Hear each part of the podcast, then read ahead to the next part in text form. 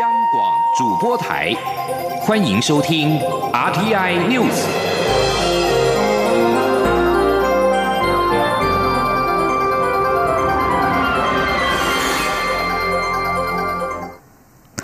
各位好，我是张旭华，欢迎收听这节央广主播台提供给您的 RTI News。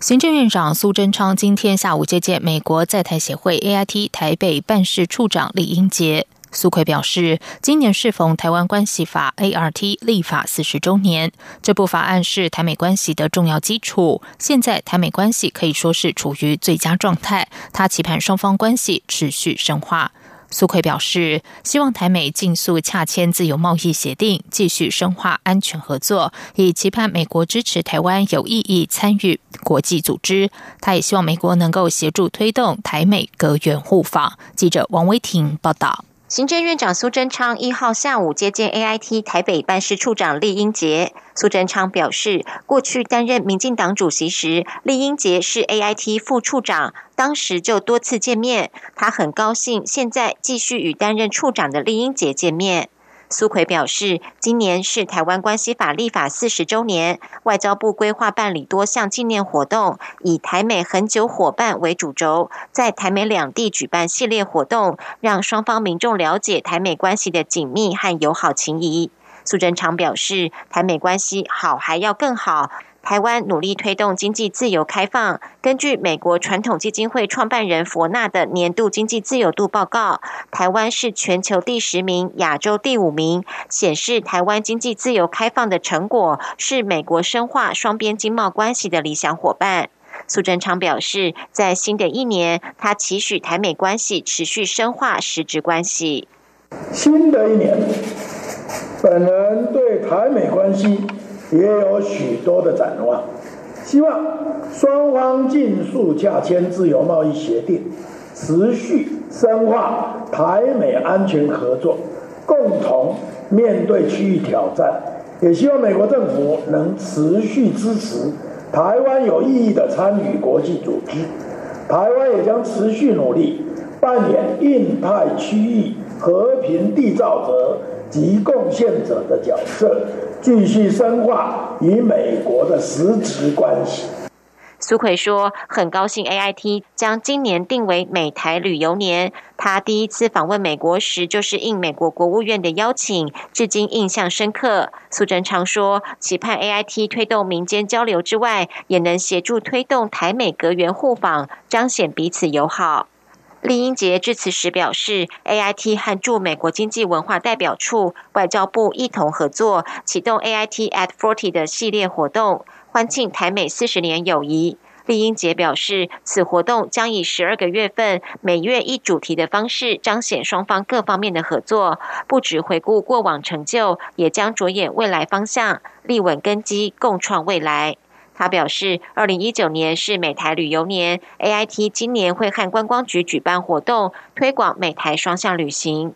林英杰表示，今年也是 A I T 的四十岁生日，二月是科学月，A I T 将与科技部、国家太空中心、台北市政府等举办美台太空与天文展，凸显美台科学合作。他表示，美台关系是一段关于友谊、进步、伙伴关系与和平的故事。他期待美台一同开展下一个四十年。中央广播电台记者王威婷采访报道。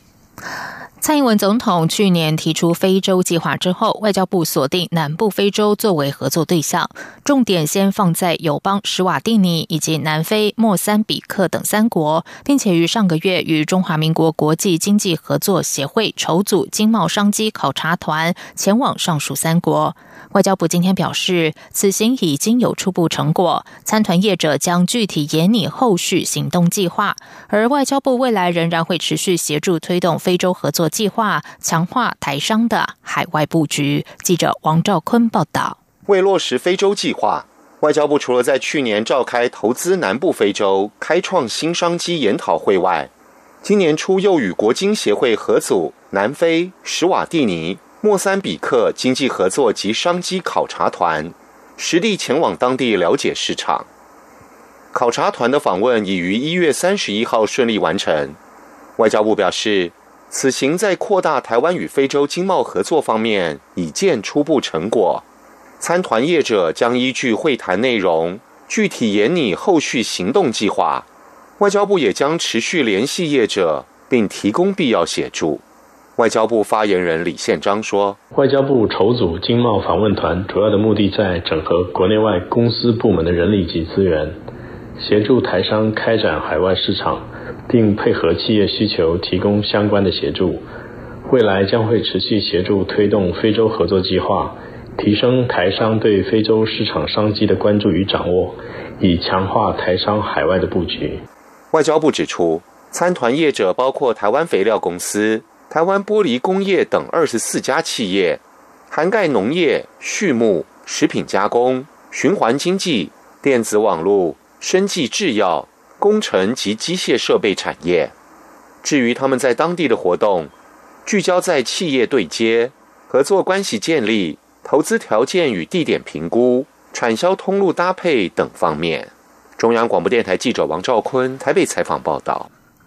立法院新会期今天报道，民进党的部分区立委陈敬敏抢到了头香，成为第一个完成报道的立委。第二名和第三名分别是国民党立委曾明宗以及民进党立委陈欧珀。而立法院长苏家全也在一早就完成报道，他并且提出新会期的新希望，期盼这个会期能够把公投通过后的配套法案完成审议，同时社会关注的虐童修法也会列为最优先法案。展现新会旗新气象。记者杨仁祥、刘玉秋的采访报道。立法院第九届第七会期二月一号早上八点开始办理报道。民进党部分区立委陈建敏一早六点半，天才刚亮就已经到群贤楼报道会场等候，对抢头香势在必得，也终于让陈建敏如愿以偿，拔得头筹，成为第一个完成报道的立委。主要是因为我其实已经晚了三年进立法院，所以第一次。报道当然要抢头香了。一向习惯早起的国民党立委曾明宗与民进党立委陈欧珀也不遑多让，随后完成报道，分别夺得第二名及第三名。前三名完成报道的立委还特别一起合影留念。而立法院长苏家全也在一早九点多就完成报道，并一一与会场的立院同仁握手致意。苏家全受访时也对于新会期提出新期望，呼吁行政院尽速把公投通过的相关配套法案送进立法院审议。对于社会关注的重大民生法案，立法院也会列为最优先法案，回应民意。在公投法规定几个月内要送过来的法案啊。能够请啊相关部门尽速把它送过来。当然有一些啊拼经济的法案了啊，如果有急迫性，我们都会在这个法这个会期优先来处理。还有对社会关注的案件，像一些内同啊相关的法律案啊，我们已经把它列为最优先的法案。我们都会在这个会期最优先来审理。春节前夕，不少中南部立委行程满档，但仍赶在年假前的最后一个上班日完成报道。不过签完名后，又匆匆赶回选区跑行程，即使还在休会期间，仍然片刻不得闲。中广电台记者杨仁祥、刘玉秋采访报道。国民党党主席吴敦义今天表示，国民党对于对外关系的原则就是和陆友日亲美。之所以用亲美的原因，在于美国会出售我国防御性武器，是一个比较特殊的国家，因此应该比较亲近美方。记者肖兆平采访报道。国民党党主席吴敦义日前接受专访，大谈美中台关系。他明确指出，国民党的原则就是和陆友日亲美。一号吴敦义受访时进一步说明内涵。他指出，除了要与中国大陆保持和平稳定发展外，也要跟自由民主国家成为好朋友。另外，由于美国对台出售防御性武器，因此必须跟美方保持亲近关系。他说：“所以如果简称来讲，哈，就是和陆有日有韩有欧啊，然后。”亲近美国，因为美国是出售防御性的武器给我们中华民国，确保我们中华民国的安全啊，这是一个比较特殊的国家，哎，那就是美国，我们应该比较亲近。媒体进一步追问，在相关原则下，国民党有何具体做法？吴敦义仅表示，党内设有智库，且也有研究国防外交议题的小组。他还介绍小组召集人林玉芳的背景，强调国民党对外交国防议题很有专业。他说：“现在的召集人是林玉芳，他是前立委，同时是留美的博士啊，长期研究国防跟外交，在立法院他也担任过。”国防外交小组的召集人。另一方面，外界也关注国民党要如何确定二零二零总统大选人选。国民党前立委蔡正元就提议，应把高雄市长韩国瑜放入对比名单，只要民调超过韩国瑜，就可接受党中央提名。吴敦义表示，会当作有意义的建议，并送交初选小组加以考量。他强调，初选机制不管是全民调，还是三成党员投票加七成民调制，专案小组都会好好考量。中央广播电台记者肖兆平采访报道。在外电消息方面，委内瑞拉反对派领袖瓜伊多一月三十一号表示，美国精英维安部队日前到他家威胁他的家人。他把这种恫吓行为归咎于总统马杜洛的政府。同时，国际上也有越来越多声音支持瓜伊多赶走马杜洛。现年三十五岁的国民议会领袖瓜伊多上个星期自行宣告就任临时总统，大胆挑战马杜罗当局。现在传出他的家人被恐吓的消息，令人忧心瓜伊多的安危。瓜伊多在卡拉卡斯大学一场演讲中说：“警方的特别行动部队先到他家，要向他的妻子问话。”欧洲议会议员稍早已经承认瓜伊多为委内瑞拉临时总统，这让瓜伊多逼迫马杜罗下台又向前跨进一步。在马杜罗的统治之下，蕴藏丰富石油的委内瑞拉经济陷入崩溃。近几年来，马杜罗在委内瑞拉加强打压异议，已经有数名反对派领袖入狱。而在瓜伊多自行宣告就任临时总统之后，抵抗马杜罗的声势已经随之高涨。过去民众普遍不太知道瓜伊多这号人物，不过现在他已经成为反对马杜罗的象征。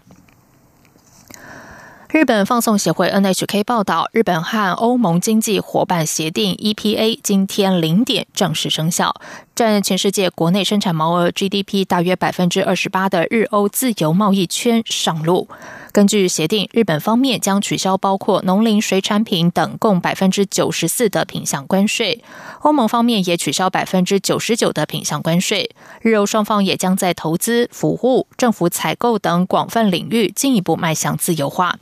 但英国如果脱离欧盟，跟英国间的关税就可能会回到本来的规定。因此，日本政府希望英国和欧盟应该设法避免出现无协议脱欧的情况，以及在关税如果要回到本来的规定之前，应该设有一定的过渡缓冲期。日本经济再生担当大臣茂木敏充在内阁会议之后受访表示，在全球贸易保护主义蔓延的现况之下，今天生效的日欧 EPA 是向全球宣示，日本与欧盟将合力大步迈向自由贸易，绝不动摇。出生在伊朗的记者布加尼，因为难民的身份被困在巴布亚纽几内亚的拘留中心多年，期间使用通讯软体 WhatsApp 描述营区内所见所闻，出版成书，赢得十万澳币奖金的文学大奖。澳洲对于搭船来澳洲的难民有严格的境外处理政策，坚决不准在澳洲大陆定居。难民大多送到诺鲁或是巴纽的曼努斯岛拘留中心。英国广播公司报道，布加尼是出生伊朗的库德族。二零一三年搭船从东南亚前往澳洲，成为争议政策下最著名的难民代言人。他除了为英国卫报写文章，在推特上传曼努斯岛的生活，还和他人合作导演一部纪录片。全全部透过手机完成。布加尼在曼努斯岛的拘留中心时，用 WhatsApp 以波斯语编写讯息传送给翻译托斐西安，一点一滴拼凑成除了群山之外没有朋友，来自曼努斯监狱的写作一书。这本手机上传的著作赢得了二零一九年维多利亚文学奖。以上新闻由张旭华编辑播报。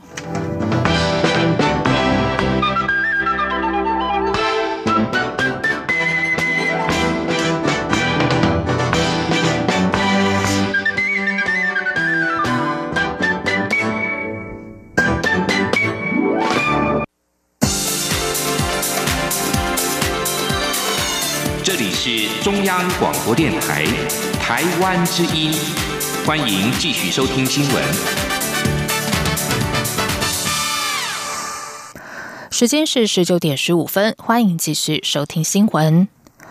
中华经济研究院今天公布了一月台湾制造业采购经理人指数 （PMI） 回升三点一个百分点，来到百分之四十七点九，连续三个月呈现紧缩。非制造业采购经理人指数 （NMI） 则是中断两个月的扩张，指数下跌二点六个百分点，来到百分之四十九。中经院院长陈思宽分析，制造业指数回升，主要是因为年前出现拉活力道，还不能解读为景气谷底反弹。厂商普遍对今年上半年的景气偏保守。今天记者杨文军的报道。中经院一号公布一月台湾制造业采购经理人指数 PMI 回升三点一个百分点，来到百分之四十七点九，连续三个月呈现紧缩。由于上个月指数是创编来最快紧缩速度，而这次明显的弹升。非制造业指数 NMI 则中断两个月的扩张，指数下跌二点六个百分点，来到百分之四十九。中经院院长陈思宽分析，制造业指数回升主要是因为年前拉货力道浮现，尤其电子及光学业在新增订单的部分回升最为明显，但还不能解读为景气谷底反弹。整体而言，厂商对上半年景气偏保守，对下半年较为乐观。他说：“那他们大概都会觉得说，呃，可能要到呃第二季以后，这个状况会比较明显。不过呢，他们其实对二零一九年下半年哈，因为他们其实有对一些可能有一些新技术的应用啦，哦，或者是哦这个中美贸贸易纷争哈，应该也会逐渐抵定，比较确定哈，所以他们其实对下半年还是呃期待，还是嗯还是有一些期待了哈。陈思宽也提到，非制造业过去在农历年节通常是旺季，但这次却下跌转成紧缩，主要是零售业反映生意平淡，可能是去年底双十一购物节、百货公司周年庆排挤了年节采购意愿。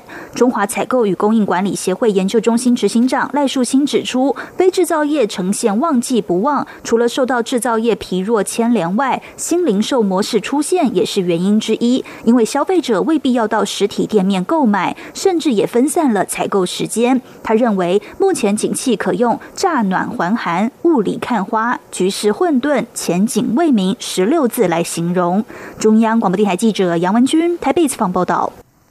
民众如果规划在春节假期出国旅游，建议可以先到外交部领务局的网站来查阅最新的旅游讯息。像是日本最近出现了流感疫情，去当地游玩时就应该注意如何预防感染。还有像澳洲因为高温引发森林火灾，法国有黄背心运动等等资讯，都可以在领务局网站获知目前动态。而在海外遇到紧急难事项，可以拨打免付费的急难电话，外交部随时会有人。接听，提供第一时间协助。请听王兆坤的报道：日本是国人最爱前往旅游的国家之一，但当地流感疫情有扩大趋势。外交部提醒前往日本旅游的民众，旅日期间要随时注意个人卫生，勤洗手、戴口罩，留意手部及口鼻卫生，以预防感染。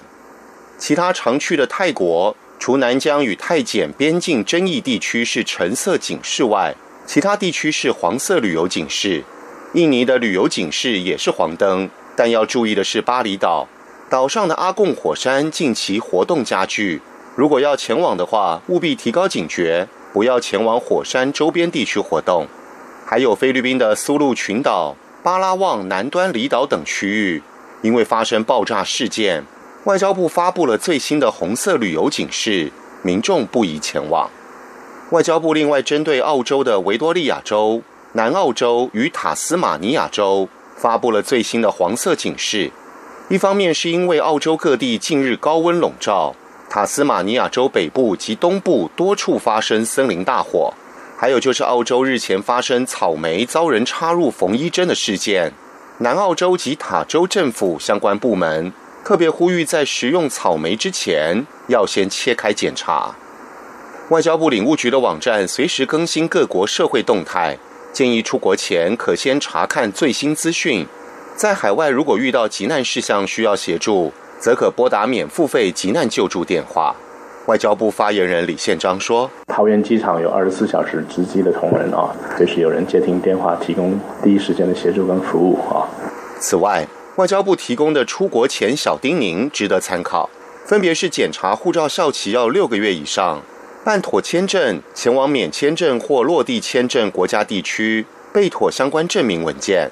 办理旅游平安保险要包含紧急医疗后送。切勿受陌生人托提行李或携带物品，以及先查阅国外旅游的相关讯息。中央广播电台记者王兆坤台北采访报道。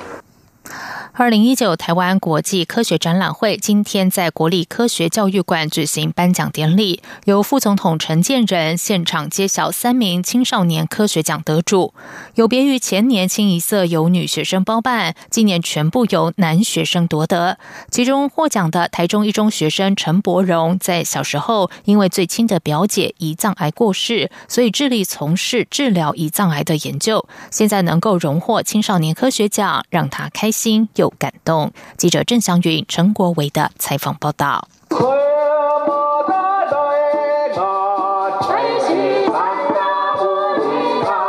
湾国际科学展览会颁奖典礼在爱扬乐集的天籁歌声中揭开序幕。今年共有一百二十一件国内作品及十八件国外作品进入复审参展，最后选出五十六件得奖作品，并由副总统陈建仁现场揭晓今年获得最高荣誉青少年科学奖的三名学生。脱颖而出的有台中一中陈柏荣、台北复兴实验中学劳志毅以及美国史丹佛大学华裔学生温颂。其中陈柏荣。获奖背后有着感动人心且励志的故事。他这次会进行胰脏癌治疗的科学研究，是因为和他最亲的表姐就是因胰脏癌过世，所以他想要找出方法，让胰脏癌患者能及早发现、及早治疗。很希望未来可以针对每一位胰脏癌的患者。我们在检测他身体内的一些相关生物晶片的部分的时候，我们就可以提供他采取他克制化的医疗的补助效果。那我们就可以针对这一个病人的情形，给予他适当的医疗处理，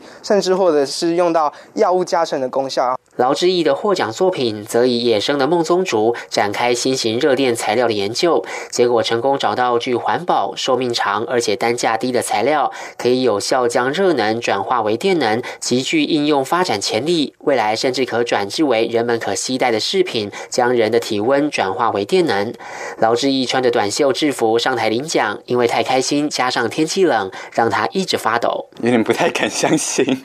因为就是去年参加过嘛，然后就。是那种很厉害的作品才会拿到，但我我觉得我还没有到那么厉害啊。我们举办科展的目的，就是希望各位同学从生活中去关心、发现问题，寻找研究的方向，拟定具体可行的研究题目。在这一段过程当中，大家可以培养锲而不舍的研究精神，以及丰富的想象力、创造力。评审团从国内获奖作品中选出二十八位学生的二十二件作品，之后要分别代表台湾参加七项国际科学展览竞赛。中央广播电台记者郑祥云、陈国伟台北采访报道。为了替部落文化发声，拥有排湾族血统的林秀慧，十年前开始在台东成立了卡塔文化工作室平台，借由举办公益课程，整理原住民文化知识，带领一群原住民妇女从传统中找到部落文化延续与性的精神，也培养传承文化的种子。记者江昭伦报道。卡塔的排湾族语称之为卡塔，指的就是琉璃珠，也是排湾族文化象征之一。二十年前，林秀慧因为寻找身份认同，决定从台北返回台东，协助在地组织复兴原住民传统工艺。当时，他就已经思考如何让传统工艺找到新的生命，又能传承原住民既有的文化精神。两千零九年，林秀慧开始深入部落与族人沟通，凝聚各地从事手工艺工坊的共识，以卡塔文化为名，搭建台东在地文化平台。当时制作琉璃珠是市场主流，但卡塔文化坚持与市场区隔。拒绝随便为别人代工，希望做出属于自己独特的产品。林秀慧强调，原住民有自己的文化脉络，若只是为了商业利益，让祖先留下来的文化都消失了，纵然短期可以赚到钱，但长期来看却削弱部落文化价值。他说，现在在市面上很多琉璃珠都是东南亚或泰国做的，甚至是机器量产，但一般人根本搞不清楚。若国家没有强而有力的保护机制，台湾最后只会落得满盘皆输。林秀慧说：“你说机器量产，如果你在那个图文，它这个类型的东西不受保保护的话，国家不先设于这个防线，其实我觉得整个台湾都输。”就是你唯一能够吸引观光客来的这个文化点，我不要说是原住民，非原住民都输。嗯结果我们身上穿的已经不是那个精致的感觉了，然后都是大陆都看得到的，或是长得越来越像台湾族语，长得越来越像苗族的穿穿戴，那是什么？我会觉得那个才是最后就是输光光。当然，卡塔文化平台不只强调琉璃珠。还包括手工编织产品、陶制工艺品等都有。每年也会不定期举办文化知识讲习，让工艺师或创作者对于自己部落文化有更深入的理解。近几年，卡塔文化更致力于整理原住民文化知识，把各原住民的刺绣工艺、竹藤工艺、月陶工艺整理出书，甚至带着工艺师前往日本博物馆，亲眼目睹当年祖先辈们的精湛工艺，希望培养传承文化种子，并发扬光大。中央广播电台记者江昭伦报道。接下来就进行今天的前进新南向。前进新南向。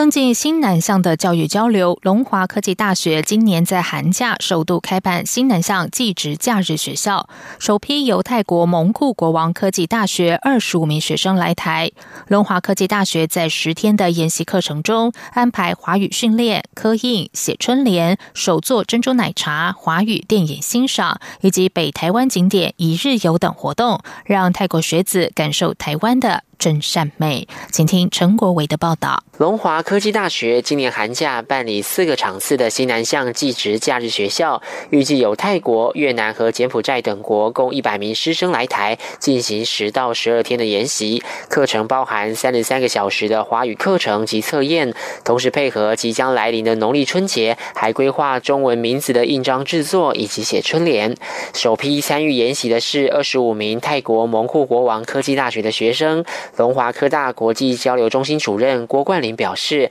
两校是姐妹校，这次有泰国学生也是首次来台。在这部申请计划的时候，就是主要是以华语的教学与中华文化的认识为主，这样。大部分他们也都第一次来台湾嘛，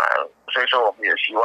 就是利用这个机会，让他们能够多认识台湾，然后能够学习中文。学校也安排泰国学生制作中式传统汤圆以及珍珠奶茶，大家边煮粉圆，加入调配好的奶茶中。有人还发挥创意，将泰式奶茶结合台湾真奶，令口感更有层次。学生们也陆续参访西门町、淡水老街、北投温泉、平溪及野柳风景区，并展开夜市文化体验，走访士林夜市、劳河街夜市、新庄老街夜市。学校也借由闯关游戏，让学生按图索骥。完成美食体验，进而运用所学到的华语和店家互动。不少学生都感受到台湾与泰国间在美食和文化上的差异，并期待将来能有机会深度走访台湾，感受浓厚的人情味。中央广播电台记者陈国伟台北采访报道。